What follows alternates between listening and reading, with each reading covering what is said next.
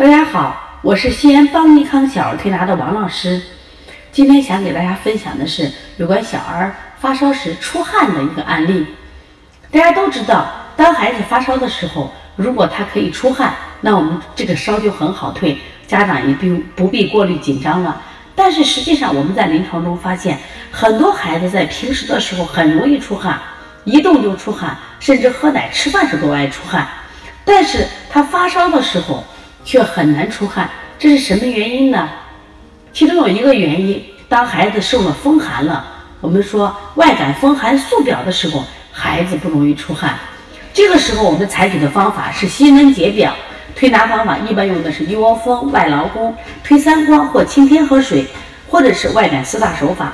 通过这些手法呢，是把体表的寒出出去，那么体内的汗就可以发出来了，那么汗出烧就退了。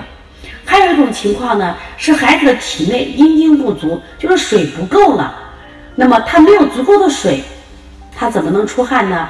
对于这样的情况呢，我们一般呢会给他使用滋阴的手法，像取天河水、补肾阴、分阴这样的情况。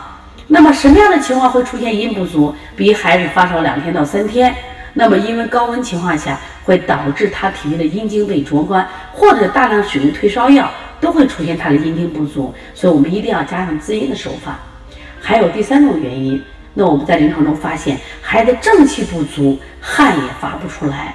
所以说我们做退烧的时候，其实先不要急于给孩子先退烧，一定要扶正祛邪，把脾胃气、中焦之气调足了，孩子的汗就好出了，烧也就好退了。